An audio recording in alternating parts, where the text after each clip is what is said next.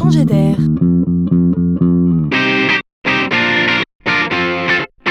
C'est la chronique de Laurent Collen. Lettre au chef d'entreprise. Les temps ont changé. Le monde s'est libéré. Les autorités sont mises à mal. Les idées hiérarchiques s'effondrent. Les vies personnelles se sont individualisées. Le collaboratif est devenu une arme nouvelle. Les normes conventionnelles sont raillées. L'agilité est un talent. La cravate est tombée, le vieux monde se traîne comme un boulet. Le seul travail ne remplit plus une vie. Plus d'un salarié sur deux a choisi son métier pour répondre à une quête de sens. Plus on a passé le cap des 50 ans, plus on est cadre dirigeant, plus c'est vrai. Ce qui est intéressant de comprendre, c'est que le sens est vu par 70% des salariés comme relevant du collectif. Donc, c'est bien un enjeu de dirigeant.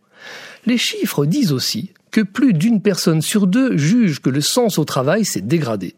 Moins on est cadre supérieur, moins on est dirigeant, plus on a le sentiment que la question du sens est délaissée.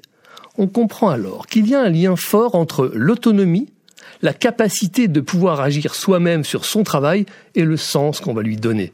Donner un sens aux efforts réveille les salariés, c'est une clé de l'engagement.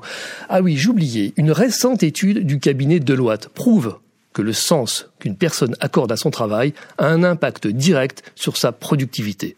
La voie est tracée.